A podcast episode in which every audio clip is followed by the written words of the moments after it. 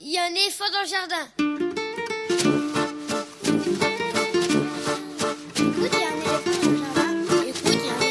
Bonjour, bonjour à toutes et à tous. Véronique Soulet au micro pour l'actualité culturelle des enfants, petits et grands, en Île-de-France. Une émission pour tous les adultes qui n'ont pas oublié qu'ils ont d'abord été des enfants. Chaque semaine, écoute, il y a un éléphant dans le jardin où fait découvrir artistes, créateurs, initiatives, médiations qui offrent aux enfants de quoi nourrir leur imagination et leur curiosité.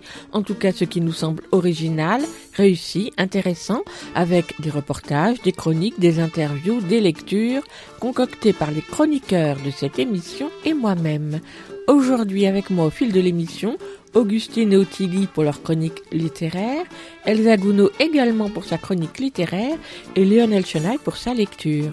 Au programme, on s'en va à l'école aujourd'hui. Et bien qu'elle soit chamboulée en ce moment, je vous invite à entrer dans l'une d'entre elles en compagnie de Loïc Froissart, illustrateur et auteur, qui lui a consacré un livre de bande dessinée plutôt réjouissant, Aujourd'hui, c'est son titre, paru tout récemment aux éditions de l'Artichaut.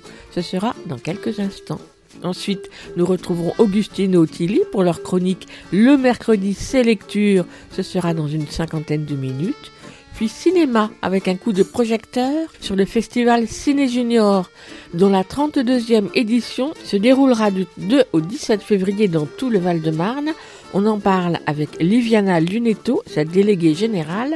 Ce sera dans une soixantaine de minutes. Et pour terminer, Elsa Gounod proposera sa chronique Grand Livre pour petites personnes, puis Lionel Chenaille lira un extrait de littérature générale sur le thème de l'enfance. Vous pouvez comme toujours suivre l'actualité de l'émission sur les réseaux sociaux, écouter et vous abonner au podcast là où vous voulez. Tous les liens pour s'y retrouver sont regroupés à l'adresse linktree slash un éléphant dans le jardin. Écoute, il y a un éléphant dans le jardin. C'est l'émission qui ouvre des fenêtres sur l'actualité culturelle des enfants. Nous sommes ensemble pour une heure et même bien plus. Alors, touchus Un éléphant dans le jardin. eh. On commence l'émission avec une nouveauté discographique et cette semaine, c'est le duo Les Guilidou avec leur disque CD Rêves Ritournelle 5. 5 parce que c'est le cinquième volume de leur série de CD de chansons tous intitulés Rêves Ritournelle, ce qui n'est pas forcément très évident pour les suivre, mais bon. Les Guilidou, ce sont Corinne Akakofi et James Aouzi qui chantent pour les enfants depuis une vingtaine d'années sur scène et sur disque donc. Cela faisait d'ailleurs un petit moment qu'ils n'avaient pas enregistré de disque, le précédent datant de 2014. Et on retrouve dans le dernier cette même légèreté et même couleur poétique qui caractérise leurs chansons pour les jeunes enfants. James Aouzi écrit les paroles et compose les musiques et arrangements de toutes les chansons qui invitent cette fois à un voyage entre autres parmi les étoiles, la lune ou les planètes où se glissent dans le quotidien des enfants.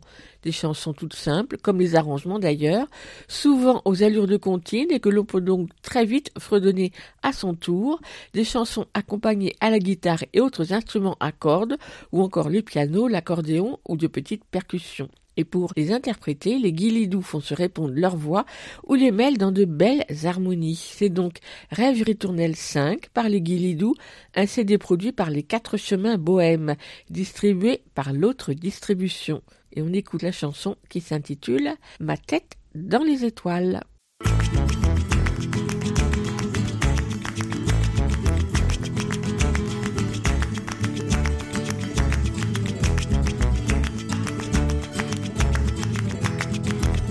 Ma tête est dans les étoiles, je rêve, je rêve. Ma tête est dans les étoiles et mes pieds aussi. Ma tête, ma tête est dans les étoiles. Ma tête, ma tête et mes pieds aussi. Pas besoin d'être funambule pour aller de la terre à la lune. Pas besoin d'être magicien pour aller sur ce chemin. Ma tête est dans les étoiles, je rêve, je rêve. Ma tête est dans les étoiles et mes pieds aussi.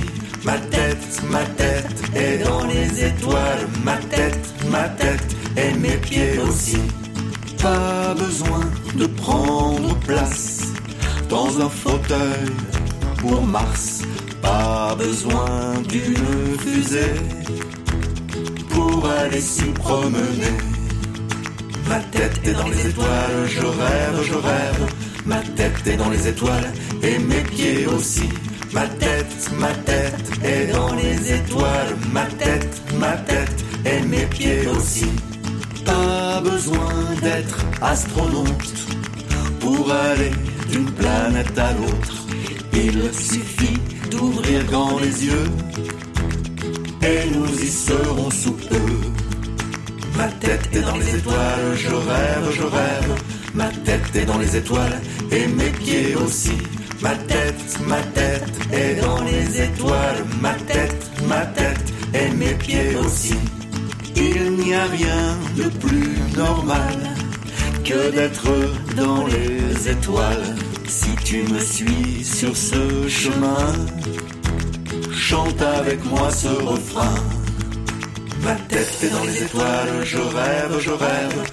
Ma tête est dans les étoiles et mes pieds aussi. Ma tête, ma tête est dans les étoiles. Ma tête, ma tête et mes pieds aussi.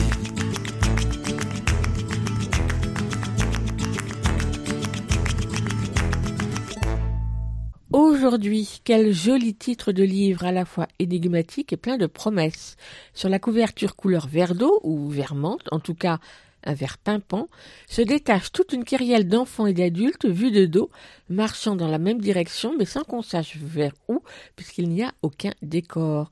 Une couverture à la fois sobre et pleine de couleurs et de mouvements, au dessin minutieux tout en rondeur, celui de Loïc Froissart, auteur et illustrateur de Aujourd'hui, un album grand comme un carnet à la fabrication impeccable et élégante, édité par l'Artichaut. Dès la première page tournée, on sait, on reconnaît. Nous voilà devant l'entrée d'une école, sur le parvis. Il est 8h15, c'est indiqué tout en haut de la page. Les enfants entrent, les, adultes s'éloignent. Commence alors une journée dans cette école élémentaire d'avant le Covid. Au fil des quelques 70 pages de Aujourd'hui, l'album de Loïc Froissart, une bande dessinée plutôt, à la fois livre témoignage et récit, à la fois réaliste, drôle et émouvant par petites touches et mini-récits, puisque la journée se découpe en une soixantaine de moments, horodatés et localisés précisément. 9h48 CE1B, 10h10 couloir, 13h10 cantine, etc. Il raconte ou plutôt observe ce qui se passe dans les escaliers, dans les classes, dans la cour, dans la salle des profs, la cantine, les toilettes, partout. Il observe et saisit au vol tout ce qui se joue dans ce microcosme humain que peut être une école. Ce n'est ni le point de vue des enfants ni celui des adultes, mais celui de cet observateur qui fait attention aux détails même les plus anodins, les mille petites choses qui font le quotidien d'une école élémentaire entre les enfants, entre les enfants et les adultes, entre les adultes, voire avec les bestioles qui ont élu domicile dans l'école. Tout sonne extrêmement juste, un regard attendrissant devant certains enfants, plutôt ironique et humoristique sur certains enseignants, mais toujours avec finesse et sans porter de jugement au fil des planches d'une, deux ou trois pages, découpées en une, deux, six ou davantage de vignettes, de mini-récits se tissent, on reconnaît tel enfant ou tel adulte, on revient alors en arrière pour mieux suivre le déroulement de leur journée et leur mini-drame, les disputes, les énervements, les histoires d'amour, les leçons, les rires, les jeux, et à chaque lecture on en découvre d'autres, car sous son apparente simplicité, un fin tracé noir cernant des aplats de couleurs, le dessin de Loïc Froissart foisonne de détails, de personnages et d'interactions.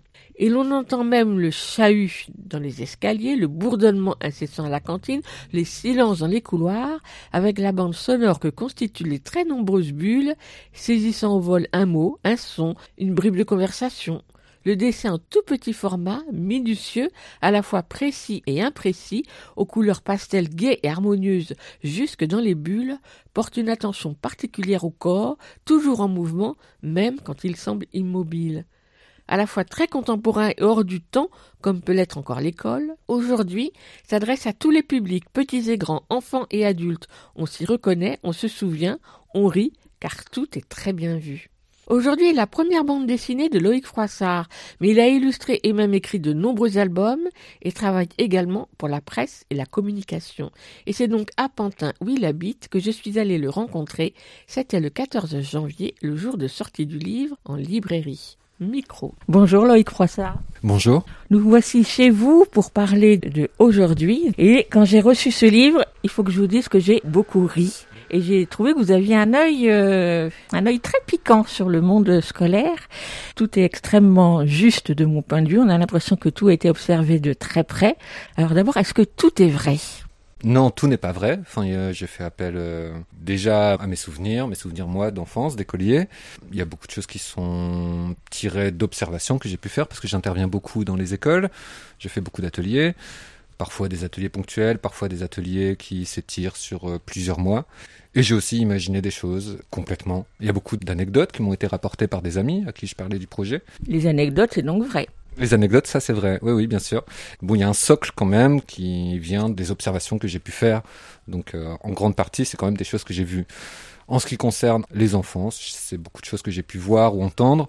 En ce qui concerne les enseignants, c'est peut-être plus des choses qui viennent de mon imagination ou de la manière dont moi j'interagirais avec les enfants ou avec les collègues si c'était mon métier. Oh là, je suis un petit peu déçue. Moi, je croyais que vous étiez monté sur la pointe des pieds et que vous regardiez par la vitre ce qui se passait dans les classes depuis le couloir. Ah bah alors, il s'est un petit peu passé ça parce que pendant six mois, notamment au moment où j'ai commencé ce projet-là, j'intervenais dans une école euh, en Ile-de-France, auprès Saint-Gervais. J'avais pu négocier avec la directrice de cette école de pouvoir me balader en dehors de mes interventions, donc de regarder un petit peu ce qui se passe, de me balader dans les couloirs vides, d'aller voir un petit peu à la cantine ce qui s'y passait. Donc il y a beaucoup de choses quand même que j'ai vues, mais il y a aussi beaucoup de choses que j'ai Alors ça se déroule sur toute une journée. Alors j'ai imaginé, moi de mon côté, que vous aviez donc passé une journée entière, de 8h15 à 17h dans une école, et que vous en étiez sorti exténué. Est-ce qu'une journée d'école, quand on n'est pas habitué à y vivre tous les jours, c'est fatigant? Au moment de l'élaboration du projet, j'ai jamais passé une journée entière dans une école. Mais par contre, quelques heures dans une école, c'est très prenant physiquement déjà et je, je, sors en général de mes interventions un peu euh, comment dire brassé quand même. J'ai beaucoup d'admiration pour les enseignants et les enseignantes parce que moi quand je fais euh, deux heures d'atelier avec des enfants je rentre chez moi et en général euh, je m'allonge et je dors un peu. Je sais pas comment on peut faire ça pendant quatre jours par semaine et huit heures par jour. Et je pense que c'est c'est un rythme aussi qui est éprouvant pour l'enfant le livre raconte un petit peu ça, la manière dont on perçoit le temps, avec la fatigue qui vient peut-être après la pause déjeuner, le temps qui passe différemment, qui s'étire un peu, et le livre cherche à mettre ça en scène, la manière dont on perçoit le temps. Il a été pensé dès le début euh, de cette façon-là? Vous avez d'abord commencé à amasser toute cette matière, à vous dire qu'est-ce que je vais en faire? Je crois que ce qui m'intéressait dès le début, c'était ça, la question du temps, ce qu'on en faisait quand euh, on était écolier, il y a quelque chose qui me paraît euh, un peu brutal quand on arrive à l'école primaire.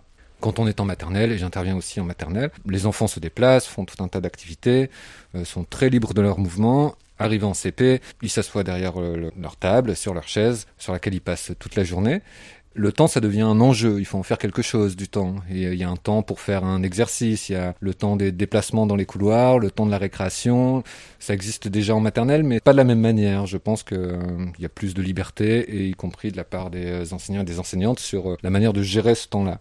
Donc au départ, j'ai pensé ce projet sous cet angle-là. Ensuite, je m'en suis un tout petit peu éloigné pour raconter des histoires, pour être un petit peu dans des choses plus personnelles, plus intimes. Mais ce qui m'intéressait, c'était d'abord ça, la question du temps à l'école. Loïc Froissart, comment vous présenteriez le livre à des enseignants justement? Je dirais que c'est l'observation du rythme de l'école par quelqu'un qui n'y est plus, qui n'y travaille pas, qui a été, qui se pose des questions, qui capte des choses. Le principe du livre, c'est un petit peu ça, de créer un sentiment d'immersion un petit peu. Par exemple, les bulles, il n'y a, pas de queue aux bulles qui désignent les personnages qui prononcent les dialogues. Ça demande au lecteur une capacité d'interprétation. J'ai conçu ça comme une plongée dans une école, on capte des morceaux de dialogue, des bouts de phrases qu'on associe à un personnage, on peut se tromper. Et si je devais présenter le livre aux enseignants, je dirais que ça cherche à traduire quand même, euh, j'ai essayé avec euh, fidélité, le sentiment qu'on a quand on est dans une école et qu'on assiste à ça, au fourmillement, à, tout ce qui se passe, tout ce qu'on observe, qu'on n'est pas capable forcément d'interpréter de manière très juste, mais euh, dont on se fait quand même une idée au final. Aujourd'hui se présente sous forme d'un recueil d'une soixantaine de planches de bande dessinée. Ces planches peuvent être d'une page, deux pages, quatre pages, mais guère plus. Celles-ci sont elles-mêmes découpées en plusieurs vignettes, on y reviendra. Alors ce que j'ai trouvé très intéressant, c'est qu'il se passe, comme vous venez de le dire, beaucoup de choses, mais qu'au départ, on ne les voit pas forcément et qu'on revient au début pour retrouver le personnage qu'on avait remarqué et que finalement on voit de bout en bout euh, traverser tout le livre. Oui, oui, c'était un peu l'idée de pas avoir un personnage principal, même s'il y a quand même un personnage qui est un petit peu le, fil rouge de l'histoire. Le personnage, finalement, c'est un petit peu euh, l'école qui vit à son rythme et tout ce qui se passe à l'intérieur. Et en effet, il y a beaucoup de choses qui se passent en arrière-plan sur lesquelles on peut éventuellement revenir. J'ai essayé de porter un peu d'attention à ça, d'avoir des histoires de premier plan, de, second plan, les personnages auxquels on s'intéresse qui continuent à exister euh, à l'arrière-plan des cases. Le principe c'était ça, de parler de l'école, des enfants, mais pas euh, d'une situation en particulier, et des histoires qui s'y créent, qui se croisent, qui s'entremêlent parfois, et de pas se concentrer sur un personnage et une seule histoire. Et il faut rajouter que sur ces planches dessinées, il n'y a aucun commentaire. Tout se passe dans l'image ou se passe dans les bulles, comme vous disiez tout à l'heure, qui ne sont pas attribuées à l'un ou l'autre, mais qui sont plutôt le bruissement, le bruissement général. Louis Froissart, si je ne me trompe pas, vous avez illustré de nombreux albums pour enfants, mais c'est la première fois que vous faites une bande dessinée. Oui, oui, tout à fait. C'est la première fois que je fais de la bande dessinée. C'était mon objectif depuis que je suis tout petit. Je crois que je suis obsédé par la bande dessinée. C'est ça que je voulais faire. Je suis arrivé à l'album jeunesse, un peu par hasard, par des rencontres que j'ai pu faire. C'était un monde que je connaissais pas. J'avais pas tellement, moi, quand j'étais enfant de livres jeunesse, je connaissais pas les classiques, Babar ou les livres de Tommy Ungerer que j'ai découvert plus tard, que je trouve magnifiques. Et justement, quand j'ai accédé à ça, j'ai trouvé ça génial. La littérature jeunesse, euh, je trouve ça fou ce qui s'y passe. Il y a une diversité euh, dans les histoires, dans les formats. J'ai l'impression que tout est possible. On peut parler de tout en littérature jeunesse. Ça me passionne beaucoup. Et j'avais toujours quand même en tête euh, la bande dessinée et c'est les éditeurs, l'artichaut, qui m'ont proposé de faire une bande dessinée avec eux, chez eux. Et ça a été un marchepied pour moi. Des projets de bande dessinée, j'en ai toujours eu, même en faisant mes livres jeunesse. J'ai des projets dans des carnets, dans des cartons, qui sont jamais allés euh, au bout. Et quand ils m'ont proposé de faire une bande dessinée pour eux, j'ai décidé de repartir à zéro, de partir sur un nouveau projet, de pas reprendre quelque chose qui existait depuis euh, un certain temps et que j'avais besoin de profiter de cette occasion qui m'était offerte pour faire quelque chose de nouveau, qui intégrerait tout ce que j'avais pu euh, apprendre euh, en faisant des livres pour enfants, en tant que lecteur aussi. Et voilà. La progression du livre, elle est toute naturelle. Hein. Ça commence effectivement à 8h15 et ça se terminera à 17h. Chaque page est titrée avec euh, le lieu et l'heure exacte à la minute près. On commence donc euh, sur la première page quand les enfants arrivent à l'école. La fin ne se termine pas quand le dernier enfant sort de l'école, mais il y a une anecdote supplémentaire. Est-ce que cette fin a été difficile à trouver? Non, elle s'est imposée rapidement. C'est vraiment dès le départ que j'avais envie que ça se termine. Alors je disais que le personnage était un petit peu l'école, donc euh, c'est euh, la présence des enfants, mais c'est ce qui s'y passe euh, après. Ça aurait pu être aussi ce qui s'y passe avant. J'avais envie qu'on entre dans l'école avec les enfants, comme moi ça m'est arrivé quand j'ai pu donner des ateliers parfois, d'être devant l'école à 8h30 au moment où tous les enfants rentrent peut-être attendre un petit peu un quart d'heure en général, qui s'installe dans la classe, et puis moi ensuite je pénétrer dans l'école. J'ai voulu qu'on rentre avec les enfants, mais par contre j'ai voulu qu'on termine dans l'école, dans une école vide, avec peut-être la dernière personne qui y est, qui est euh, l'homme qui fait le ménage dans l'histoire. Et donc la fin, euh, elle s'est imposée rapidement. J'ai tricoté l'histoire à partir de ce début, l'idée de raconter une journée et de rentrer dans l'école, et la fin qui était euh, évidente un peu pour moi au départ. Alors j'ai dit que le début commençait avec la première page, mais pas du tout. Il commence avec la couverture, sur la couverture, qui est une couverture euh, qui est vraiment très intrigante et qui m'a beaucoup plu, parce qu'évidemment, quand on a le livre devant les yeux qui s'appelle Aujourd'hui, on y voit une bande d'enfants et d'adultes qui nous tournent le dos, mais qui ont leur cartable à la main, sur un fond euh, vert d'eau, on va dire. Donc très joyeux, très gai, comme tout votre travail d'illustration. Donc on ne sait vraiment pas dans quel livre on s'engage. Mhm. Oui, la, la, couverture est conçue comme ça. La première de couverture comme ce qui précède la journée d'école, c'est-à-dire euh, des scènes euh, auxquelles on a tous assisté, une, une rue avec des enfants et leurs parents qui vont à l'école. Non, on ne voit pas la rue. Non, on voit pas la rue, mais j'imagine qu'on la devine quand même. On voit les cartables, on voit certains parents qui portent les sacs à dos ou les cartables. Non, on n'a pas le contexte, on n'a pas le décor.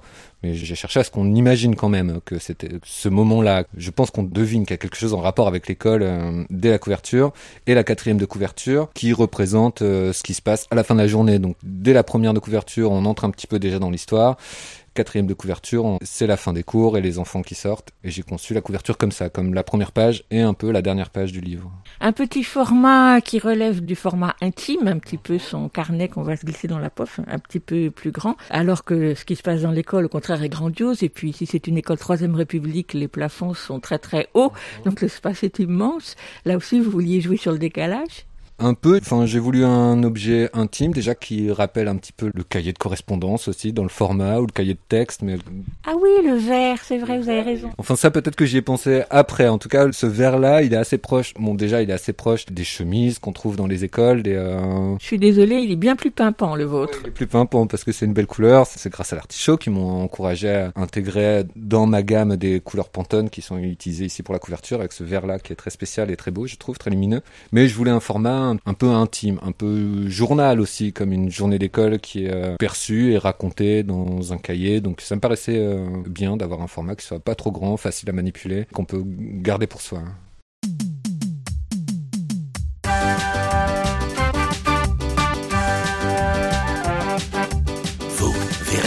grand. Ah, ça va plus tarder maintenant. On se rappelle de trucs d'il y a longtemps. Ah oui, je me rappelle. Je devais avoir 7 ans. Il me manquait une dent. Et ce dont je me rappelle, euh, c'est l'histoire pas bien belle. J'ai ce souvenir dans ma tête. C'était pas tous les jours la fête. C'était dans mon école à moi.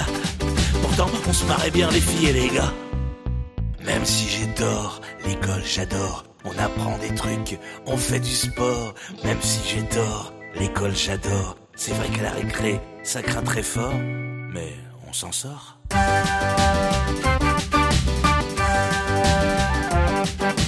Tout le monde croit que quand on est petit ou petite, on est forcément gentil ou gentille. Bah moi j'ai compris à la récré que la vie c'était pas toujours gagné. Bah non. Il y avait une fille appelée Sophie, une vraie méchante, une chippie. Ah là là. Mais en tout cas, Je sais pas pourquoi. elle était amoureuse de moi. Même si j'ai tort, l'école j'adore. On apprend des trucs, on fait du sport. Même si j'ai tort, l'école j'adore. C'est vrai qu'à la récré, ça craint très fort. Mais on s'en sort.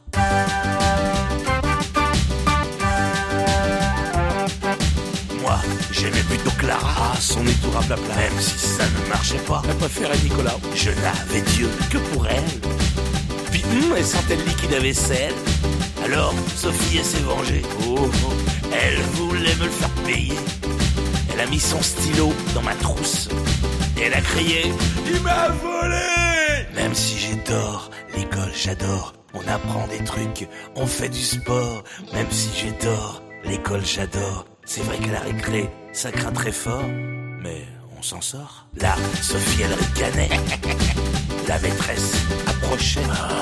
J'ai dit, madame, mais c'est pas moi. Comment, euh, comment c'est arrivé là? Et là, Sophie riait si fort que la maîtresse s'est dit Mais alors C'est pas François qui a pu faire ça Ce serait pas la Sophie qui a monté ce coup-là Alors, la petite Lulu qui avait tout vu, elle a dit Madame, c'est Sophie, j'ai vu, c'est Sophie. J'étais rassuré sur mon sort. La maîtresse, elle m'aimait encore. Ça m'a rendu encore plus fort. Ah oui, ah oui, l'école, j'adore. Même si j'ai tort.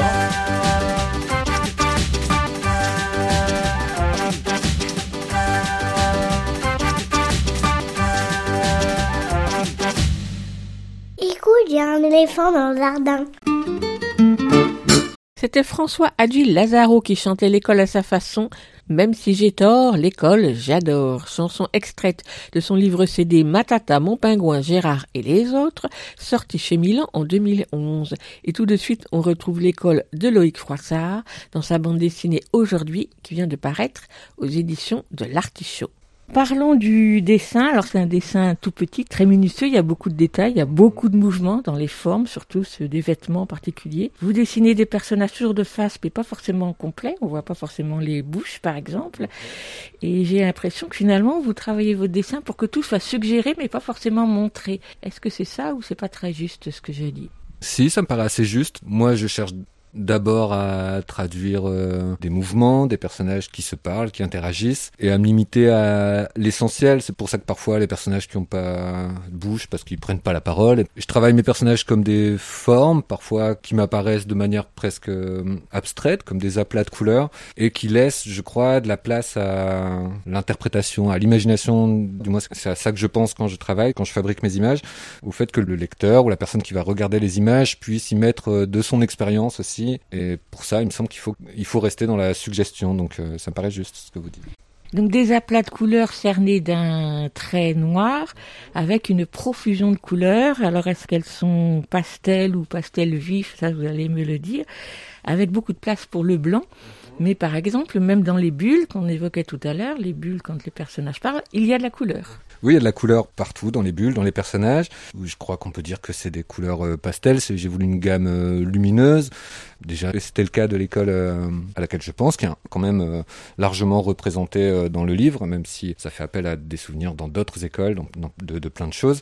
Une grande école avec comme vous dites, des hauts plafonds et la lumière qui pénètre largement. Je voulais une gamme euh, lumineuse, claire, comme ça, avec des couleurs, moi, qui m'évoquent l'enfance, aussi dans les vêtements. C'est un peu un feu d'artifice de couleurs, quoi, même si la gamme est quand même relativement limitée. J'ai un certain nombre de couleurs que je réutilise avec les deux couleurs, le rose et le vert, qui reviennent beaucoup. Quand vous dites limité, moi j'ai l'impression qu'il y en a une multitude, non? D'après moi, il n'y en a pas tant que ça. Du moins, c'est quelque chose que je cherche dans mon travail sur la couleur, avec lequel je, ne suis pas forcément très à l'aise. En tout cas, le dessin, ça vient assez naturellement, assez spontanément. La couleur, pour moi, c'est une chose à laquelle je dois beaucoup réfléchir. Je reprends mes couleurs, je retravaille ma gamme, j'essaie de définir une gamme à laquelle je me tiens. Et c'est pas quelque chose d'évident pour moi, ça. Mais c'est évident à le regarder. Bah tant mieux. En tout cas, c'est l'objectif, c'était l'idée d'avoir quelque chose qui soit cohérent et d'avoir des ambiances qui changent, mais de manière subtile, comme euh, je crois que la lumière change de manière subtile quand on est quelque part. Et donc il y a des aplats, je, je travaille pas les ombres par exemple, mais euh, ça m'empêche pas de travailler euh, la lumière.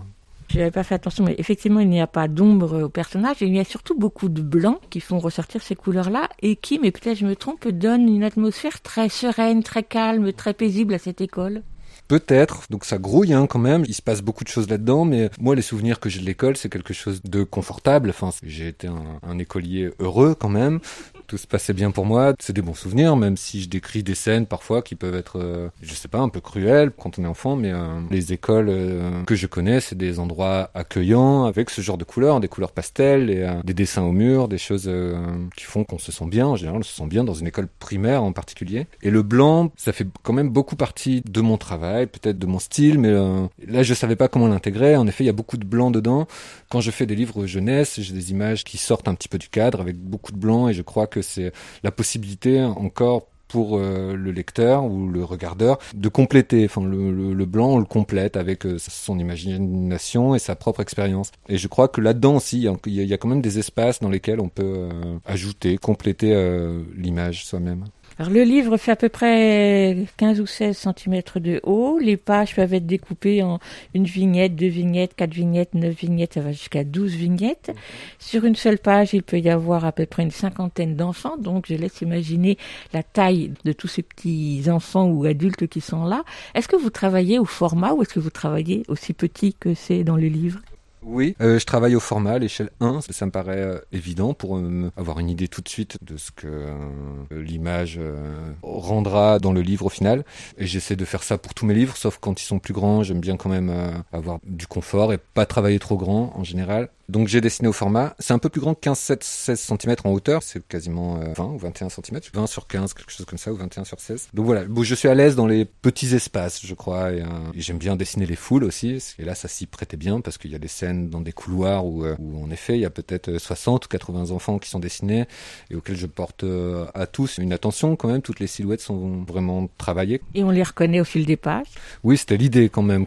Je donne une attention à ça parce que je sais aussi qu'il y a des lecteurs et notamment les enfants qui sont très observateurs, qui suivent pas uniquement le fil principal de l'histoire mais qui regardent ce qui se passe derrière. Et ça me paraissait important d'avoir ces personnages qui sont euh, reconnaissables tout le temps et qu'on peut suivre d'une autre manière si jamais on décide de revenir un petit peu en arrière de feuilleter le livre euh, à une autre occasion.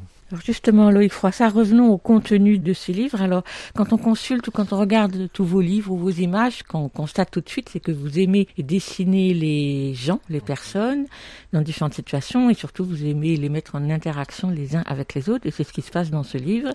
À part quelques enfants qui sont tout seuls dans un coin de la cour à certains moments donnés, euh, abandonnés par les autres, là, ce qui vous intéressait, c'est de mettre en scène tout ce qui se passe, tout ce qui bruisse dans une école. Oui, c'est ça qui m'intéressait beaucoup. Alors, c'est peut-être euh, après ça que je cours d'ailleurs dans mon travail, dans mon dessin en particulier. Le corps, la manière dont on peut le représenter, comment insuffler de la vie dans des corps qu'on dessine.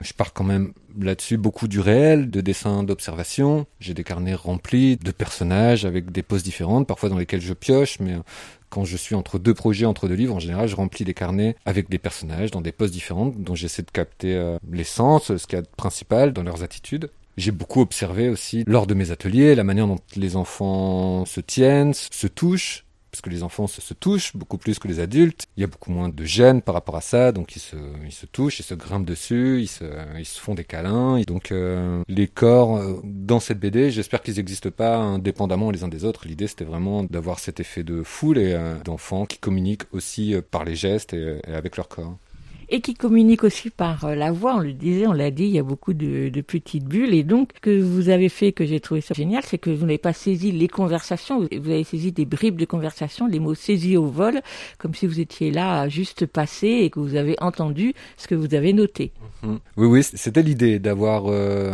des morceaux de conversation qui faillent, tant que lecteur ou lectrice, euh, reconstituer, qui demandent un effort, comme ça demande un effort quand on est soi-même dans une foule ou dans une école, à capter des choses et pas savoir qui les a dites. Et parfois, ça c'est pas très évident de reconstituer les dialogues. Il y a des scènes et des cases où il y a peut-être euh, dans une même case 10 ou 12 bulles et on, ne sait pas qui les prononce. C'est pas très important, simplement d'être euh, là, de les capter, de les entendre. Ça participe à l'ambiance euh, sonore. Ça raconte quelque chose des enfants qui sont dans la classe et pas d'un enfant en particulier, mais d'une ambiance de la classe. Il y a aussi certains de ces dialogues qui prennent sens au fil du livre. Il y a des bulles parmi les premières scène qui se passe dans une classe de CP où on entend un enfant parler de fugue par exemple. Donc on le voit même pas dans la case, il n'existe pas encore à ce moment-là, mais je pense que peut-être on l'intègre et ensuite quand on le voit représenté, on a quand même euh, en mémoire cette idée que ça, ça flottait à ce moment-là, même si on n'avait pas compris quel enfant parlait de ça. Quoi. Parlons des enseignants que j'ai trouvé plus vrai que nature. Ah, donc, je sais de quoi je parle. J'ai un petit peu un passé là-dedans. Et j'ai trouvé que c'était tout à fait en finesse, que c'était pas du tout démonstratif. Que vous avez posé à la fois un regard un peu ironique, un peu humoristique, mais à la fois aussi euh, sympathique. Alors, j'espère ne pas m'être trompé. Il y a le professeur de CE2A, le professeur de CM2B, qui s'appelle Monsieur Lheureux, c'est d'ailleurs le seul qui a un nom, le prof de CE1B, qui est une dame, et la prof de CPA, donc quatre classes. Vous avez choisi quatre classe qu'on va retrouver à différents moments de la journée. Ces professeurs, ils sont à la fois sympathiques, mais quand même, euh, ils n'hésitent pas à, pousser de la voix je me suis beaucoup intéressé quand même à ça. Enfin, je voulais que ce soit pas que les enfants. Ce qui se passe dans une école, c'est la vie des adultes qui travaillent là aussi. Donc il y a les enseignants, les enseignantes, il y a la directrice aussi qui a un rôle important et l'homme de ménage. Donc euh, ça fait quand même pas mal d'adultes. Ce qui se passe aussi dans la partie administration. Je voulais raconter ça aussi, ce qui se passe et que les enfants devinent parfois quand on est enfant, on, voit que des choses se jouent entre les adultes pendant les récréations, pendant les temps de pause, ou alors on fantasme un petit peu aussi ce qui peut se passer dans une salle des professeurs, par exemple. Je me suis intéressé à ça parce que le métier m'intéresse. Il y a un peu d'ironie et peut-être que parfois c'est des choses qui sont plus tiré de moi, de mon expérience, de mes souvenirs sur les choses qui ont pu peut-être euh, me blesser, moi, quand j'étais petit, ou sur lesquelles j'ai pu euh, être un peu critique. Et en même temps, je crois qu'il y, y, a un regard un peu empathique aussi sur les enseignants et les enseignantes, sur la difficulté quand même de faire ce métier-là, avec le personnage dont vous parlez, Monsieur Lheureux, là, qui est assez difficile, qui crie pas mal et qu'on voit craquer aussi un moment dans le livre.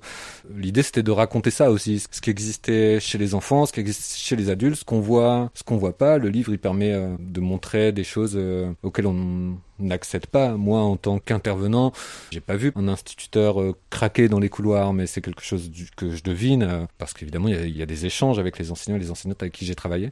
Ça me paraissait important pour restituer l'univers de l'école, de parler de ça aussi, de mettre ça en scène, y compris les histoires d'amour, par exemple, entre ce monsieur-là et puis la directrice, par exemple. Puis il y a donc ce gardien qu'on a évoqué tout à l'heure, qui était un monsieur assez âgé, très paisible, mais très attentionné avec les enfants, et qui visiblement est la référence positive pour les enfants.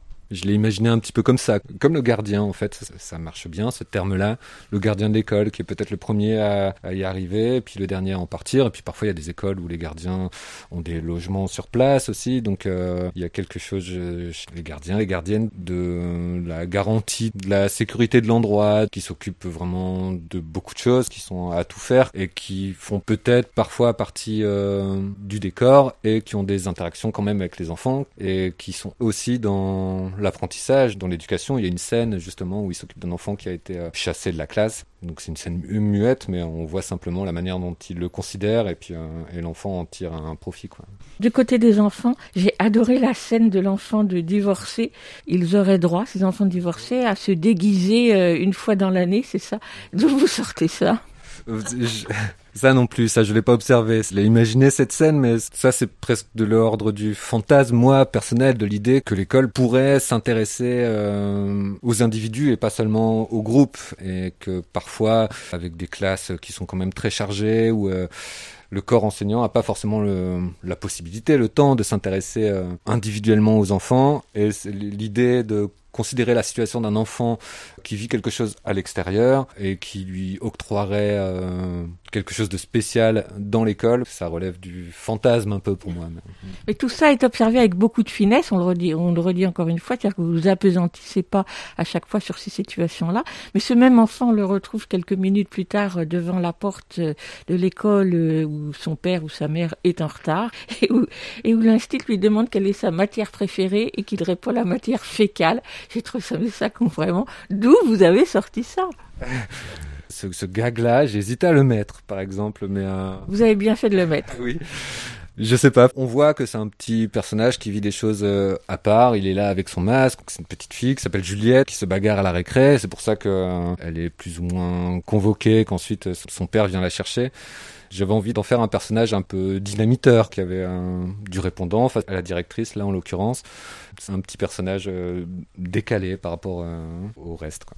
Quand vous avez conçu ce livre, est-ce que vous l'avez pensé pour un public particulier? Est-ce que vous avez pensé aux enfants ou pas vraiment? Pas vraiment, mais en général, quand je fais des livres, j'essaie de pas trop penser euh, au lecteur, ou en tout cas à son âge. J'essaie de faire un livre qui soit le mieux possible et qui s'adresse euh, je pense à des gens autour de moi, y compris des enfants, parce qu'il y a des enfants autour de moi. J'ai moi-même une fille qui a 6 ans, qui est en CP. Donc je me pose la question de la manière dont les gens vont le recevoir autour de moi. Mais ça peut être des adultes ou des enfants. Le sujet, c'est l'enfance, mais je, je suis pas sûr que ce soit un livre qui s'adresse qu'aux enfants ou aux enfants. Je pense que ça peut parler aux adultes aussi. Je voulais faire un livre sur l'enfance, mais pas forcément pour les enfants. Et d'un autre côté, j'étais quand même euh, intéressé par l'idée d'être fidèle quand même au déroulement d'une euh, journée d'école et euh, je me suis un petit peu pas mal quand même renseigné sur la manière dont ça se passait aujourd'hui et c'était important pour moi qu'un enfant de primaire qui lise ce livre se sente pas en décalage, il trouve quelque chose de réaliste quoi. Le titre du livre, pourquoi il s'appelle Aujourd'hui, qui est quand même un titre mystérieux? Alors, le titre du livre, ça a été euh, beaucoup de recherches avec euh, Charlotte et Yacine de l'Artichaut. On a beaucoup débattu là-dessus et puis finalement, c'est venu euh, tout à la fin, au moment où il fallait absolument trouver un titre parce que le livre allait être associé à un ISBN, donc il fallait absolument trouver un titre. Donc ça m'est venu à la fin et aujourd'hui, il m'a semblé d'abord, d'une part, que c'est comme ça que commencent toutes les journées à l'école. Aujourd'hui, on va faire, aujourd'hui, on détaille le programme, on va à la piscine, on va faire des mathématiques. Donc toutes les journées d'école commencent par aujourd'hui. Et puis aussi, il me semblait et il me semble encore que c'est euh, quelque chose qui est propre à l'enfance, l'idée qu'il n'y a qu'aujourd'hui qui existe, que hier ça existe déjà plus tout à fait, et que demain on n'y pense même pas. Le titre, il vient de cette idée-là. C'est aujourd'hui qui compte. En tout cas, bravo pour aujourd'hui, Loïc Froissart. Loïc Froissart, pendant que vous travaillez, est-ce que vous écoutez de la musique? Ça arrive, donc je travaille dans un atelier partagé avec euh, sept autres euh, auteurs et autrices qui font plutôt de la bande dessinée, quelques-uns du livre jeunesse, et il y a toujours de la musique en fond en général. Quand je travaille euh, seul, je mets de la musique ou j'aime bien le silence aussi pour travailler. J'aime bien travailler euh, le soir, la nuit, quand tout est calme. Donc euh, ce silence-là, c'est quelque chose que je recherche aussi pour travailler. Et qu'est-ce que vous écoutez comme musique? Qu'est-ce que l'on peut faire écouter aux auditeurs que vous écoutez vous? Ah. Alors, je vais essayer de réfléchir à, un à une musique que j'ai beaucoup écoutée en faisant le livre un album de Nicolas Piovani C'est la musique euh, du film Journal intime de Nanni Moretti qui m'a accompagné pendant euh, l'élaboration du livre. Difficile pour moi de mettre des mots sur la musique. Je pense que quand on imagine un livre, on entend un petit peu une musique qui l'accompagne. On cherche un rythme avec des temps forts et des temps plus lents ou plus faibles. Et cette musique se prêtait à ça. Du moins, j'avais quand même souvent besoin de l'écouter au moment où j'entrais dans le, le, moment de création. Et puis ensuite, j'écoutais autre chose, mais euh, ça démarrait quelquefois par cette musique-là.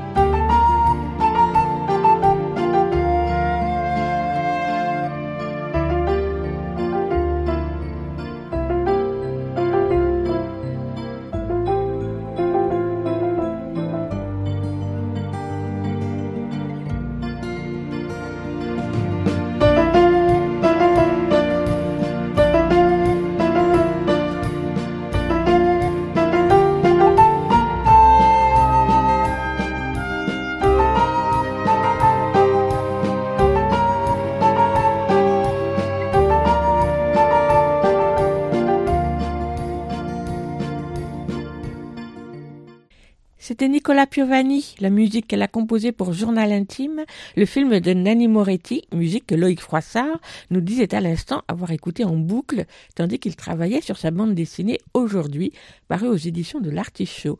Et tout de suite, nous retrouvons Loïc Froissart pour continuer à parler de ses livres.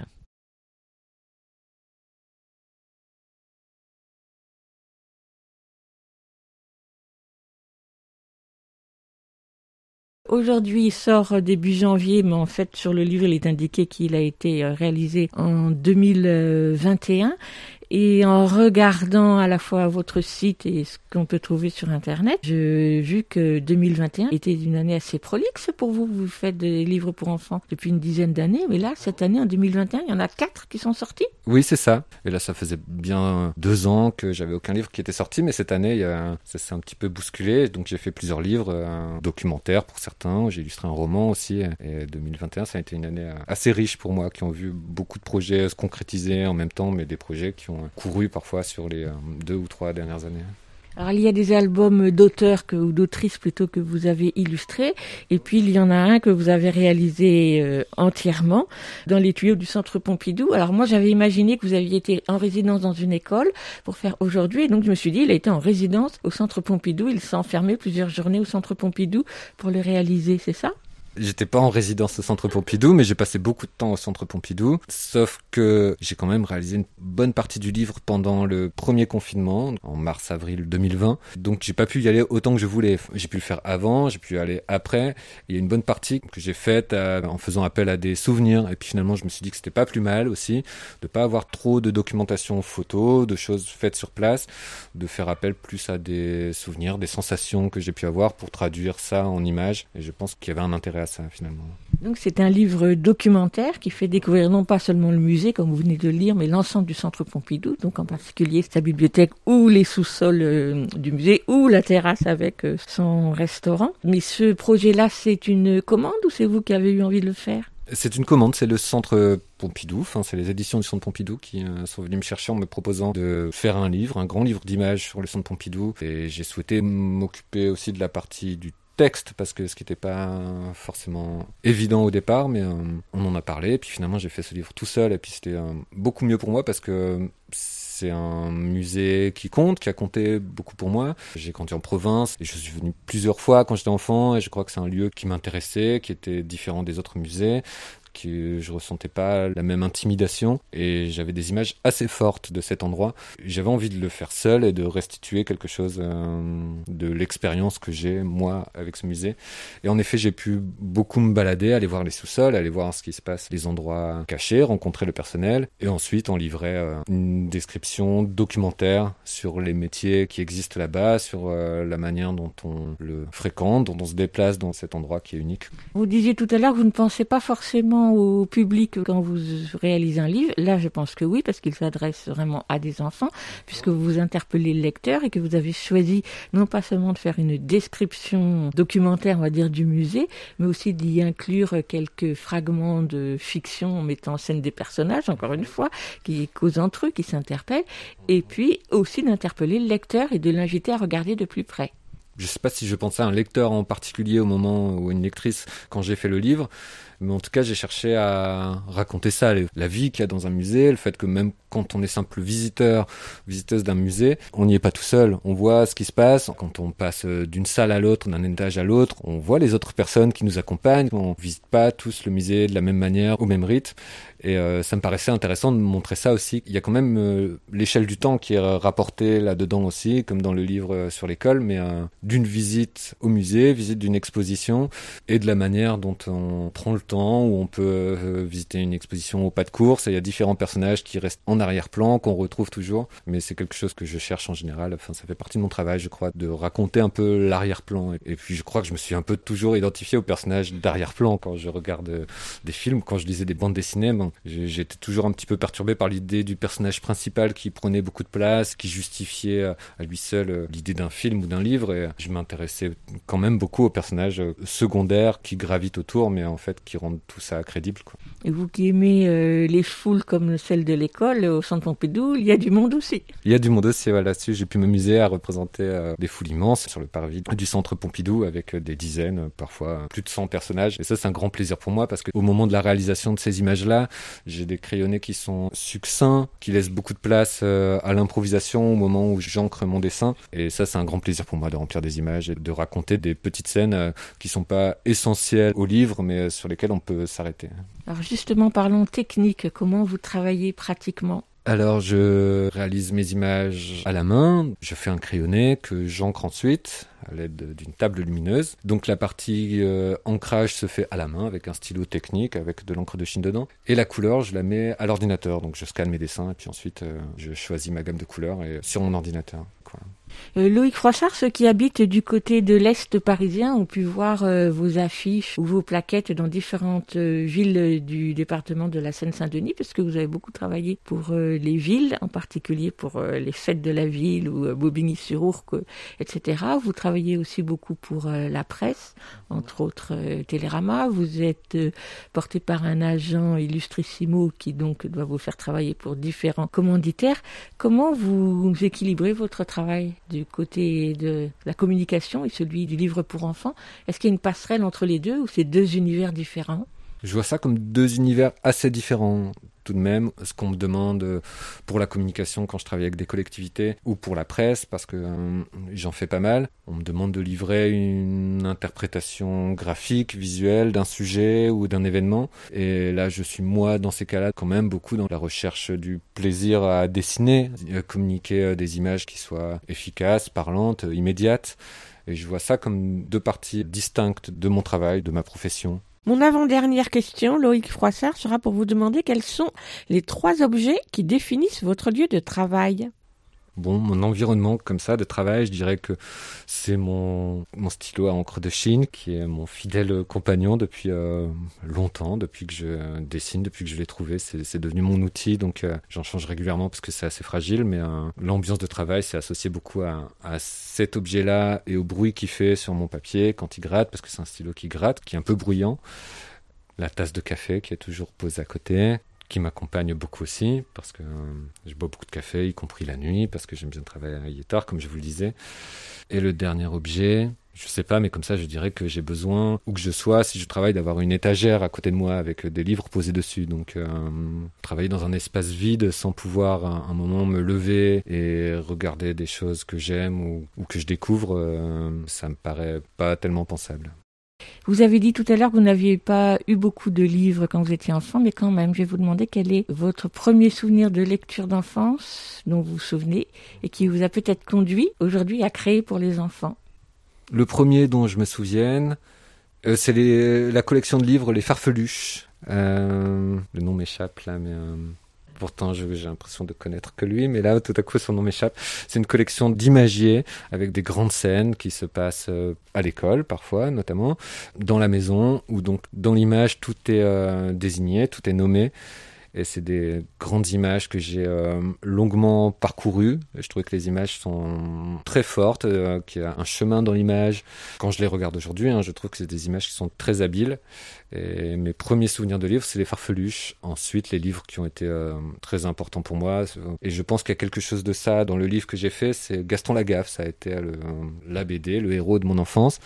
J'y ai fait référence parfois euh, volontairement, mais ce lieu unique, ces murs aux couleurs pastel, et même le personnage qui joue donc le, le gardien, homme de ménage, je l'ai un peu habillé comme Gaston Lagaffe avec un, un col roulé vert. Et puis c'est mes premiers souvenirs de lecture, c'est à ce moment-là que j'ai compris que je voulais faire ça.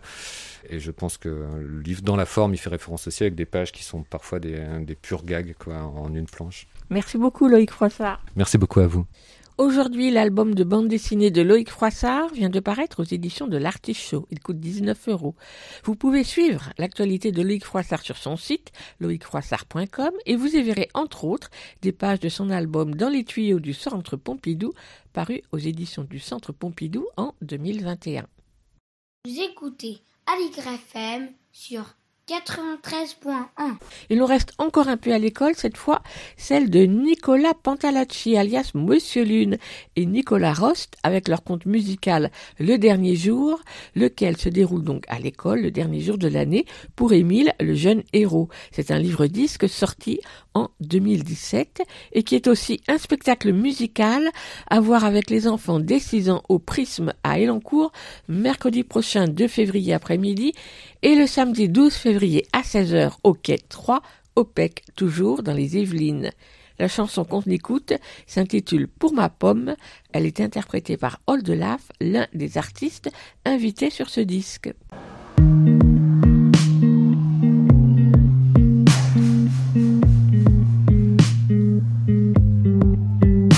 C'est encore pour ma pomme, moi qui prends, c'est moi le petit bonhomme qui répond tout le temps. Bon, je suis pas le héros, pas celui qu'on embrasse, juste le petit rigolo qui fait marrer la classe.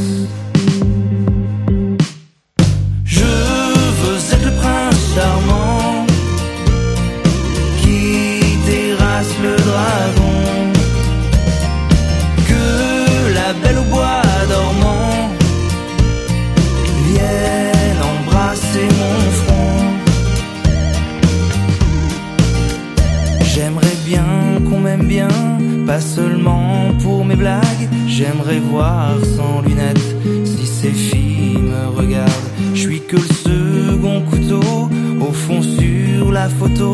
Celui que tout le monde aime bien, qui reste le bon copain. Je veux être le prince charmant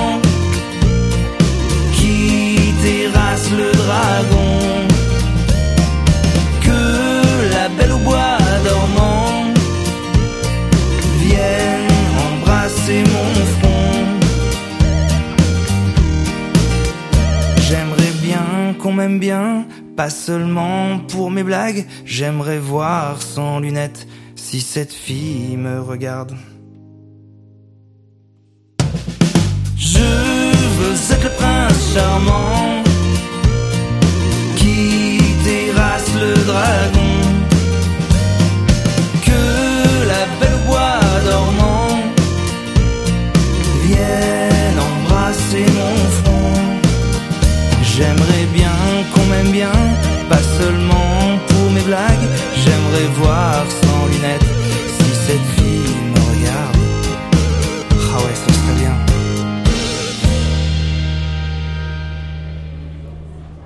Augustine et Ottilie ont 13 ans et même un peu plus et dévorent les livres. Plus ils sont épais, plus elles aiment. Depuis bientôt un an, elles vous parlent de leur lecture dans leur chronique à deux voix. Le mercredi, c'est lecture. Jusqu'à présent, la chronique était quinzomadaire, mais le temps leur manque, dommage. Alors dorénavant, elles nous donnent rendez-vous une fois par mois. Pour janvier, c'est aujourd'hui, on en profite, on les écoute.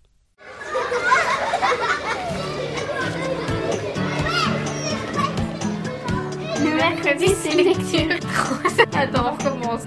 Le mercredi, c'est lecture. Une chronique d'Augustine et d'Ottilie. Bonjour, bienvenue dans cette nouvelle chronique. Aujourd'hui, nous allons vous parler de Nos étoiles contraires de John Green, sorti chez PKJ. Ce livre raconte l'histoire de Hazel, 16 ans, qui est atteinte du cancer de la thyroïde, qui va rencontrer euh, Augustus Waters, qui lui aussi est atteint d'un cancer. Et ils vont se rencontrer dans un groupe de soutien pour adolescents qui ont cette maladie, justement. Et tous les deux ont lu le livre Une impériale affliction. Et hum, ça a été un gros coup de cœur, on peut dire. Sauf que la fin est assez mystérieuse, parce qu'elle s'arrête en plein milieu d'une phrase. Donc ils vont partir tous les deux à Amsterdam pour essayer de retrouver l'auteur et pour euh, bah, lui poser plusieurs questions pour euh, savoir pourquoi euh, il s'est arrêté comme ça, qu'est-ce qui se passe. Et je crois qu'il y a aussi une histoire que la fille, elle aussi... Bah, on sait pas si elle meurt à la fin. Du coup, Oui. c'est pour ça ils veulent savoir bah, la suite. Sauf que bah, ils vont pas être très bien accueillis, on va dire, par l'auteur. Oui. Et du coup, Nos étoiles contraires, euh, c'est une histoire d'amour, mais en même temps, c'est un livre assez triste parce que euh, ça parle d'une jeune fille qui a un cancer et du coup, bah, elle a pas forcément toujours une vision très positive de la vie et de ce qui l'entoure et des gens. Oui, et donc on voit aussi le regard des gens sur elle par rapport à parce qu'elle doit toujours avoir une bonbonne d'oxygène pour pouvoir euh, s'alimenter, sinon bah ça peut être très dangereux pour elle. Donc on voit le regard des gens, le regard qu'ils lui portent par rapport à sa maladie et le regard qu'elle elle porte sur sa maladie, ce qu'elle en pense. Et c'est vraiment euh, très touchant comme histoire. Euh, moi, franchement, j'ai adoré ce livre. Mais c'est vrai que euh, c'est pas un livre qu'on va lire euh, pour rigoler. Enfin, c'est un livre assez sérieux, enfin assez triste. Du coup, ben, si on n'aime pas les histoires tristes, faut pas lire ce livre. Je pleure rarement pour les livres. Je pleure plus souvent pour tout ce qui est film et série. Mais là, euh, ce livre m'a fait pleurer parce que c'est vraiment euh, triste. Mais c'est une belle histoire d'amour. euh. Il y a des moments joyeux aussi, hein, mais des moments durs. Je crois pas avoir lu d'autres livres sur un thème aussi fort. Enfin, sur la maladie qui est traitée vraiment d'une manière aussi forte. Il, m'a fait penser à aucun autre livre, je crois. Et Nos étoiles contraires, c'est pas un gros livre. Il est assez fin. Il y a euh, 369 pages. Mais euh, c'est plutôt pour les lecteurs qui supportent euh, un peu de tristesse. Mais en fait, euh, il y a des moments qui sont vraiment tristes et là, euh, on continue quand même parce qu'on veut savoir la suite. Mais sinon, euh, il n'y a pas tout le roman qui est triste, il y a aussi des moments rigolos, des moments drôles, mais... C'est vrai qu'il y a des moments forts à certains chapitres, mais ouais non, je vais pas en dire plus parce que sinon je vais dire euh, ce qui se passe, mais c'est vrai que si on a quand même envie de continuer pour savoir ce qui va se passer euh, à la fin, parce que toute la période où ils vont à Amsterdam, on a envie de savoir euh, qu'est-ce qui va se passer avec bah, cet auteur, s'ils vont avoir des réponses sur leur livre. Et aussi moi je me demandais si du coup le livre allait finir pareil, si ça allait s'arrêter comme ça, s'il allait prendre le même modèle. Augustine, toi, est-ce que tu as lu d'autres livres de John Green? Oui, moi j'ai lu Qui es-tu Alaska, qui est aussi un roman très bien, mais je pense que j'ai préféré Nos étoiles contraires quand même. Mais c'est quand même une histoire aussi assez touchante. c'est pas la même chose, c'est assez spécial comme histoire aussi. Et toi, est-ce que tu as lu un autre livre de lui? Pas encore, mais par contre, au Salon du Livre, j'ai acheté euh, le Théorème des Catherine de John Green aussi. Et ça a l'air très bien, et du coup, j'ai hâte de le lire. Avec Augustine, on a essayé de regarder le film euh, pendant une soirée pyjama, mais on s'est pas senti capable de le regarder très longtemps parce que enfin, c'était triste et que, ben, là, on n'avait pas envie, on s'est dit euh, qu'on n'allait pas le regarder tout de suite. Oui, on n'était pas toute seule on était trois donc à l'avoir lu aussi. Et on s'est dit, bah vu le livre, euh, le film, là on se sent pas d'attaque pour le voir tellement c'était triste. Donc non, nous n'avons pas vu le film. Mais il faudrait le voir parce qu'il a l'air très bien quand même. On vous rappelle qu'on a parlé de Nos étoiles contraires de John Green, sorti chez PKJ. On vous retrouve bientôt pour un prochain livre.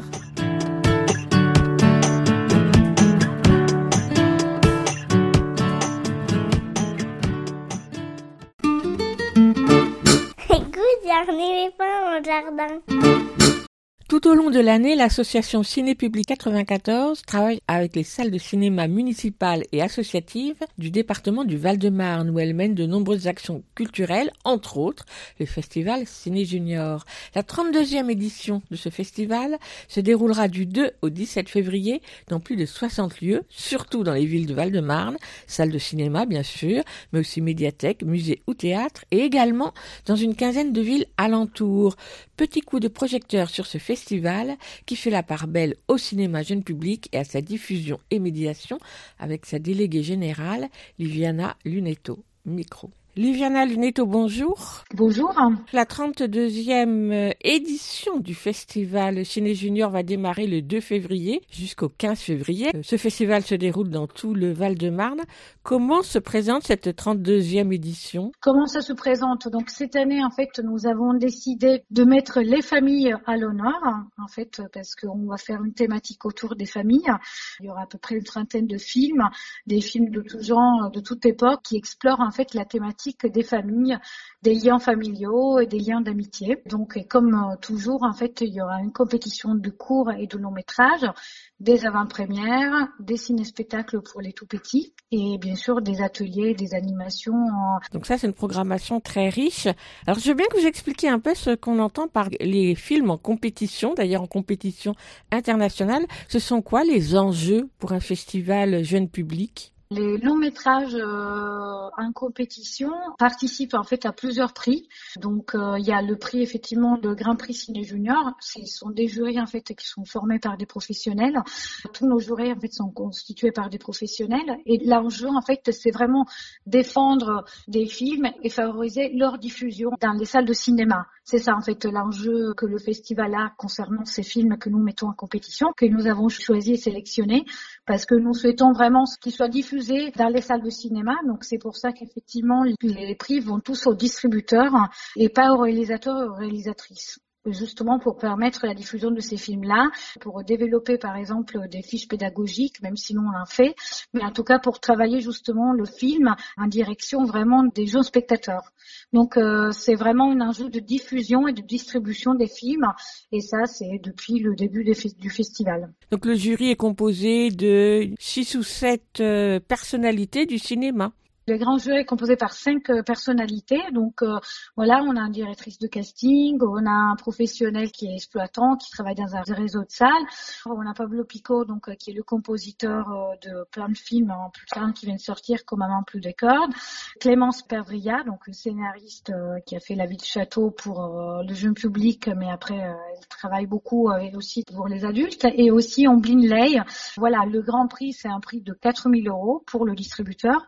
Et puis a aussi un autre prix, c'est le prix SICAE en fait. Donc le jury est composé par trois exploitants, exploitantes dans ce cas-là. Ce sont des femmes qui travaillent donc dans des salles de cinéma et donc l'idée c'est pareil de choisir en fait des films pour les aider dans la diffusion des films.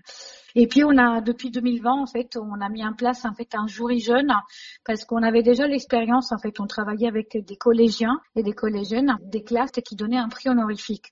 Et on s'est rendu compte en fait que c'était une expérience euh, vraiment très enrichissante pour les jeunes, mais aussi pour nous parce que c'est vraiment une autre vision et un autre regard sur le film. Donc en 2020, on a mis en place un prix dans le jury jeune qui est composé par des étudiants et des étudiantes d'Île-de-France qui sont suivis par une critique et qui vont donner quand même un prix de 1000 euros aux distributeurs euh, du film. Quand on regarde le programme du festival, on voit qu'il y a énormément de films qui sont proposés. Vous en avez sélectionné combien? Sur toute la programmation Oui. J'ai compté, en fait, on est, on est arrivé à une cinquantaine de films, en fait. Donc c'est énorme. C'est énorme, énorme en fait. Mais nous, voyons beaucoup, beaucoup de films en fait pour faire notre sélection. Nous, par exemple, pour les longs métrages, je peux vous dire qu'en fait, on a vu 150 euh, films, 180 hein, euh, pour être exact. En fait, 180 films. Pour la compétition des courts métrages, en fait, on a vu 450 euh, films environ. Et pour faire des programmes inédits, parce que c'est un peu la particularité qu'on a en fait de faire des programmes inédits autour d'une thématique. Donc, pour faire tous ces programmes, on a vu pareil, hein, autour de 150 films. Donc nous regardons beaucoup beaucoup de films pour arriver en fait à un résultat. Enfin voilà, déjà c'est assez riche, mais c'est vrai qu'on a vu beaucoup beaucoup de films pendant toute euh, la période euh, voilà de préparation du festival. Pour les films qui sont étrangers, ce sont des films qui sont déjà sous-titrés ou déjà doublés? Les films de la compétition, en fait, euh, non, c'est nous qui les sous-titrons quand il n'y a pas de sous-titres. Et ils sont jamais doublés, en fait, les films. Les films, nous, on les double jamais parce que si c'est à partir de 8 ans, enfin de 7, 7 8 ans, en fait, nous, on passe les films en version originale. Donc, par exemple, un des films de la compétition, Astéroïde, on a sous-titré le film, on a fait nous-mêmes les sous-titres, en fait. Alors qu'il y a d'autres films qui étaient déjà sous-titrés parce qu'en fait, se sont distribués par des distributeurs comme les films du Préau ou comme Eurozoom euh, qui ont déjà fait ce travail de distribution. Alors je ne sais pas si c'est une nouveauté au festival, mais j'ai remarqué que vous aviez fait une programmation spéciale pour les très jeunes enfants avec euh, des animations particulières pour eux, donc très jeunes enfants, c'est-à-dire à partir de deux ans. Non, c'est pas une nouveauté en fait. C'est quelque chose qui est un peu ancré dans la tradition du festival euh, de ces dernières années. Nous travaillons beaucoup autour de ce public-là. Nous avons même un, à l'année, nous avons même un, projet avec les crèches justement qui viennent au festival ou qui viennent voir des films euh, aussi pendant l'année. Pour les très jeunes enfants, nous avons produit en fait deux ciné-spectacles, un ciné-concert et un ciné-devinette qui est donc un ciné-conte euh, interactif. Et puis évidemment, on a des programmes de court-métrage en fait qui sont vraiment adaptés à eux et c'est quelque chose sur laquelle l'association a envie de travailler parce que les enfants à partir de deux ans peuvent aller au cinéma. Il faut juste leur montrer des choses qui sont vraiment adaptées à eux. Et faire des séances qui ne soient pas trop longues. Tout à fait, tout à fait. Ça, on fait très attention en fait à la durée. En fait, les, séances pour les tout petits ne dépassent jamais les 30 minutes. Par exemple, le ciné devinette ou le ciné spectacle, on fait vraiment en sorte qu'en plus ce soit un spectacle qui a vraiment la présence humaine. C'est toujours un croisement avec, euh, par exemple, le spectacle vivant, parce que c'est toujours plus rassurant pour les tout petits d'avoir quelqu'un sur scène hein, qui leur parle. Donc la durée, euh, vous avez tout à fait raison, elle est très très importante. En fait, ça dépasse jamais les 30 minutes. Et nous avons aussi mis en place en fait des ateliers, des animations pour les tout petits, notamment en fait construire son doudou à partir des, des 3 ans, parce qu'on s'est rendu compte en fait que les, les, enfants en fait aux séances viennent euh, soit avec leurs parents, soit avec les crèches, soit avec les maternelles, même à partir de 3 ans, ils viennent souvent avec leur doudou, euh, avec la plus grande crainte des, des, parents qui perdent leur doudou dans la salle de cinéma. euh, et donc du coup, voilà, on a mis en place un petit atelier justement pour les tout petits, pour customiser, en fait, en tout cas fabriquer, faire des petites choses à son doudou, s'ils veulent bien évidemment, hein, parce qu'après, on le sait qu'ils sont très attachés à leur doudou et qu'ils veulent pas trop. Alors on ne va évidemment pas citer tous les films ni toutes les animations, parce que les animations sont très très nombreuses, mais est-ce que vous auriez envie de mettre un ou deux films ou animations en avant?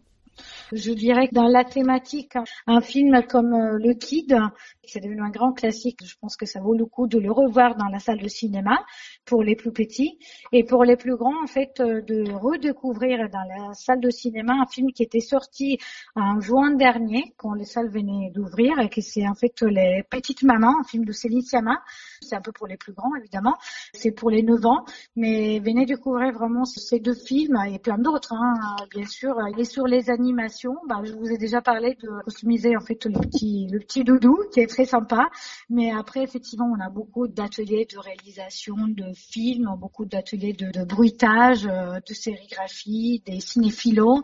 Il y a beaucoup beaucoup de choix. Donc n'hésitez pas vraiment à regarder sur notre site internet toutes les animations et les, ateliers que nous proposons parce que euh, elles sont vraiment nombreux. Sur notre site cinejunior.fr en fait il y a tous les lieux participants, il y a toutes les séances, il y a tous les films. Et voilà. Donc n'hésitez pas à nous contacter, enfin, enfin si les spectateurs ou spectatrices sur des questions, ou sinon de contacter directement votre salle de proximité pour qu'on puisse vous conseiller. Merci beaucoup, Liviana Lunetto. Merci, merci beaucoup. Le festival Ciné Junior, organisé donc par l'association Ciné Public Val-de-Marne, c'est du 2 au 17 février dans tout le département et alentour. Toutes les infos sont sur le site cinéjunior.fr. Et avant de retrouver Elsa Gounod, on écoute Ayak par le duo Nelson, c'est-à-dire Lucie Malbosque et Hélène Delofeu, extrait de leur livre-disque Première Neige pour les très jeunes enfants. Elles seront en concert ce samedi 29 janvier à 10h30 à l'espace 1789 à Saint-Ouen pour chanter des histoires et des chansons de froid et de neige dans leur univers électro-acoustique. On les écoute.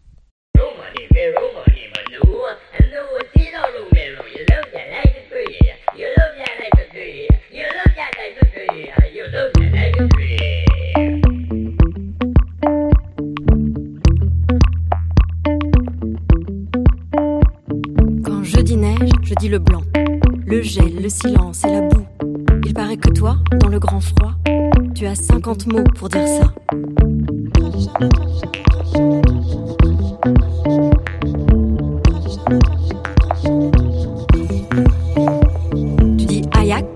Neige sur les vêtements.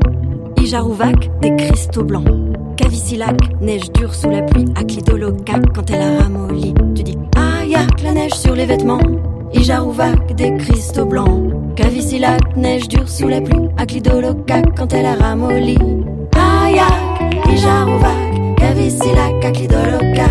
Ayak, Ijarouvac, Cavicilac, Aklidolocac, Aklidolocac,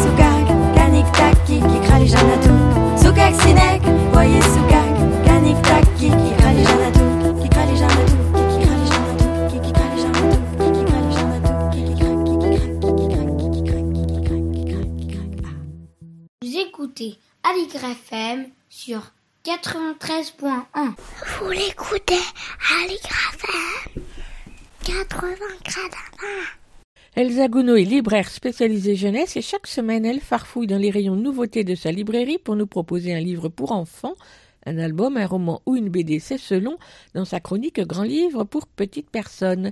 Cette semaine, c'est un album, on l'écoute. Grand livre pour petites personnes par Elsa Gounod, libraire à Paris. Bonjour, aujourd'hui je vais vous parler de l'album La Perle d'Anne-Margot Rammstein et Mathias Arregui, paru récemment aux éditions La Partie.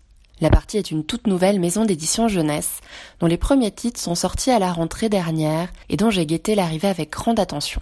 En effet, cette maison a été créée notamment par Béatrice Vincent, ancienne éditrice de la collection Trapèze des éditions Albin Michel Jeunesse, dont j'ai déjà parlé à plusieurs reprises ici. De nombreux auteurs que j'aime tout particulièrement ont suivi l'équipe dans la création de cette maison, qui s'annonce alors bien intéressante.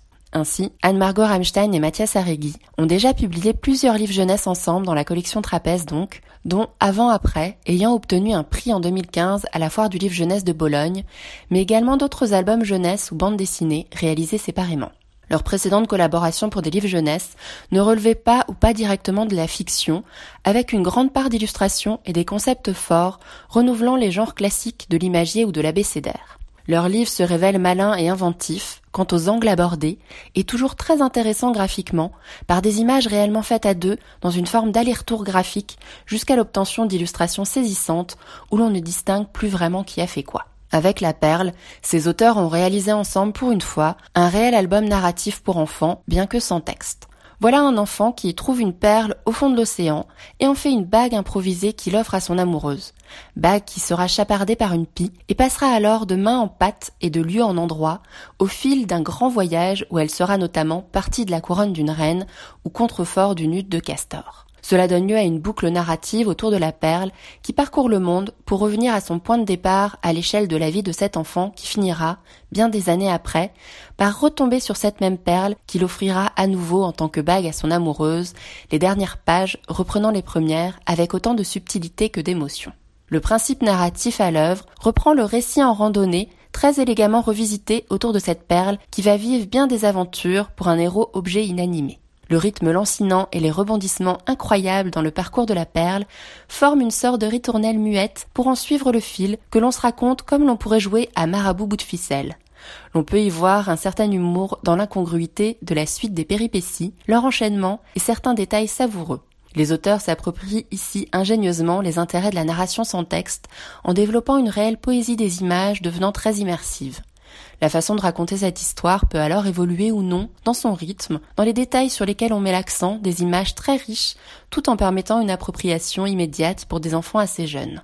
Doucement, pudiquement et sans texte, par évocation, cette histoire réussit à toucher de nombreuses réflexions sur le hasard de tout le parcours de cette perle et son lien avec cet enfant, sur les souvenirs, l'enfance et la force des sentiments à cet âge, sur la relativité et la valeur des choses, ici de la perle selon son usage et sa vision par chacun, sur le passage du temps sur les enfants du début, la permanence des choses pour cette perle immuable, comme ce que l'on devine de leurs sentiments l'un pour l'autre, alors que, en parallèle du parcours de la perle, nous étue toute la vie des enfants que l'on retrouve âgés à la toute fin.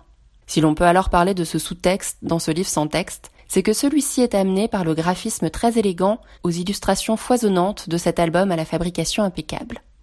Les images fonctionnent en diptyque. Chaque double page comporte un plan rapproché sur l'action en cours et un autre plus large qu'il explicite dans son contexte pouvant annoncer la suite de l'enchaînement.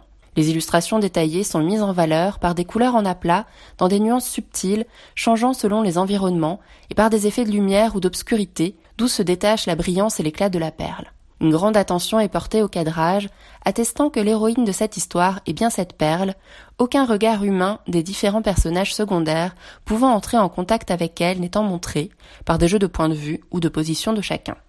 À noter le détail de l'emplacement de la perle, toujours à la même place au centre de la page de gauche, quelle que soit l'action en cours ou l'environnement évoluant au fil de la narration.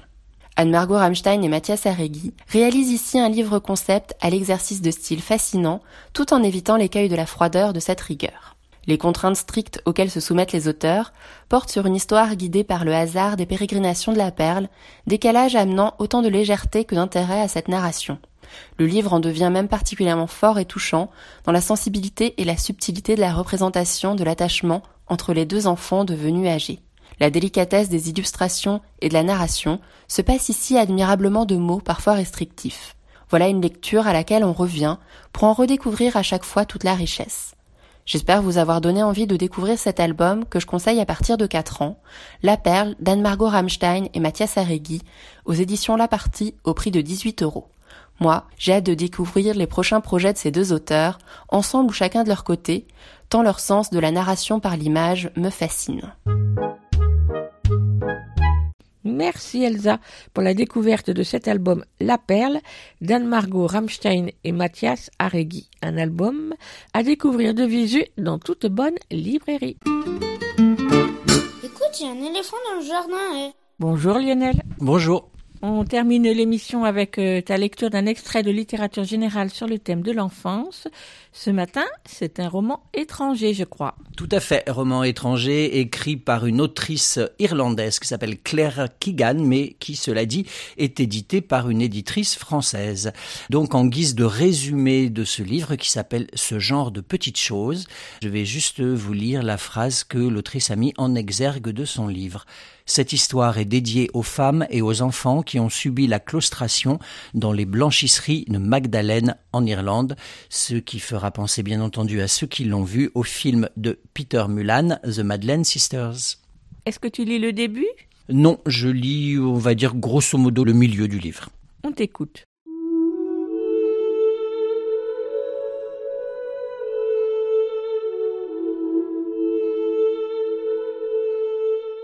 Lorsqu'il revint à lui-même une seconde fois et baissa le haillon et alla ouvrir la porte du local à charbon, le verrou était grippé par le gel, et Furlong ne put que se demander s'il ne s'était pas transformé en homme condamné aux portes, car ne passait-il pas le plus clair de son existence debout devant l'une ou l'autre à en attendre l'ouverture? Dès qu'il eut débloqué ce verrou, il sentit une présence à l'intérieur, mais il avait trouvé plus d'un chien dans un hangar à charbon, sans endroit convenable où se coucher. On y voyait mal, et il fut obligé de retourner à la camionnette chercher la lampe. Lorsqu'il la braqua sur ce qui était là, il estima à ce qu'il y avait par terre que la fille à l'intérieur avait passé la nuit ici, au minimum. Nom de Dieu, dit-il. La seule chose qu'il pensa à faire fut d'enlever son manteau, mais lorsqu'il l'ôta et s'approcha pour le mettre autour d'elle, elle s'effraya. Tu n'as rien à craindre, lui dit Furlong en reculant. Je viens livrer le charbon, c'est tout. Sans tact, il éclaira de nouveau le sol, braqua le faisceau sur les excréments qu'elle avait été contrainte de faire là au cours de la nuit. Tu te protèges, petite, dit-il. Viens donc hors d'ici. Lorsqu'il réussit à la mener à l'extérieur et vit l'être qu'il avait devant lui, une fille tenant à peine sur ses jambes, aux cheveux mal coupés, la part ordinaire de lui-même se dit qu'il aurait préféré ne jamais s'approcher de ce lieu et tomber là-dessus. Ça va aller, lui dit-il. Appuie-toi sur moi, d'accord?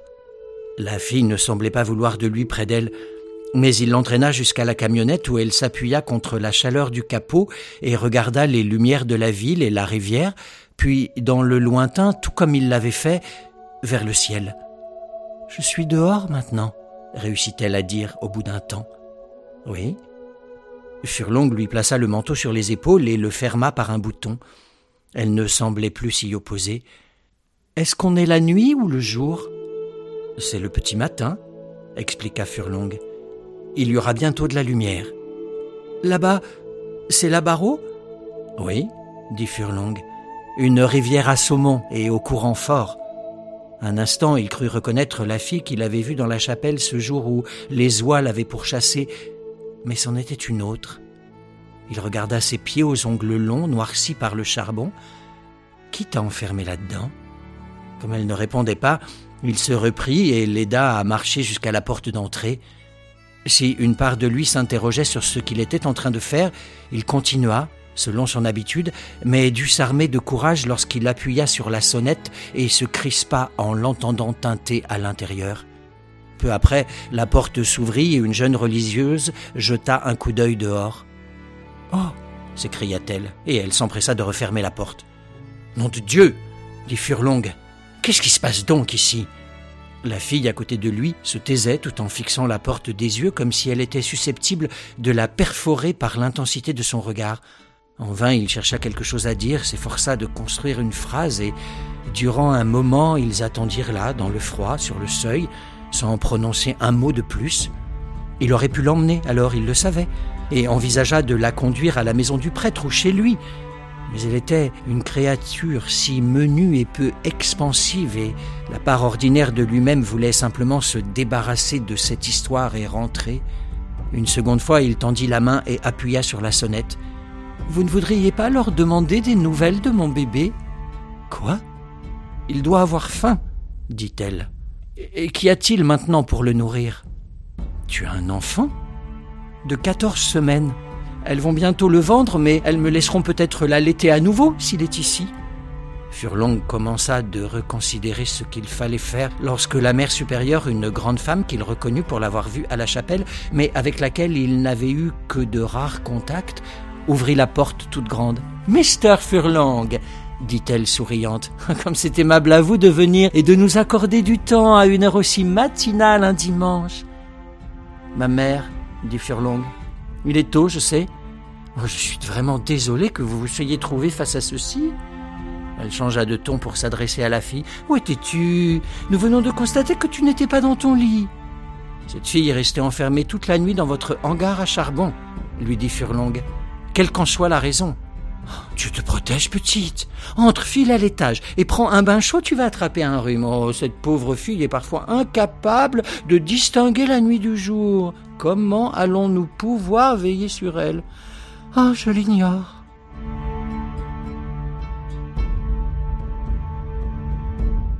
Tu nous rappelles le titre de ce roman? Ça s'appelle Ce genre de petites choses de Claire Keegan et c'est paru chez Sabine Vespisser, éditeur en 2020. Merci Lionel et à la semaine prochaine. À la semaine prochaine. Écoute, il y a un éléphant dans le jardin, c'est fini pour aujourd'hui. On se retrouve la semaine prochaine, même jour, même heure, même fréquence. En attendant, vous pouvez réécouter cette émission ou celle des semaines passées sur votre application habituelle d'écoute de podcast ou bien sur Podcastix qui héberge le podcast. Vous pouvez également suivre l'actualité de l'émission sur Instagram et sur Facebook. Tous les liens sont regroupés à l'adresse linktree slash un éléphant dans le jardin. À la, semaine prochaine. prochaine. À plus. À la prochaine. À plus. À la prochaine.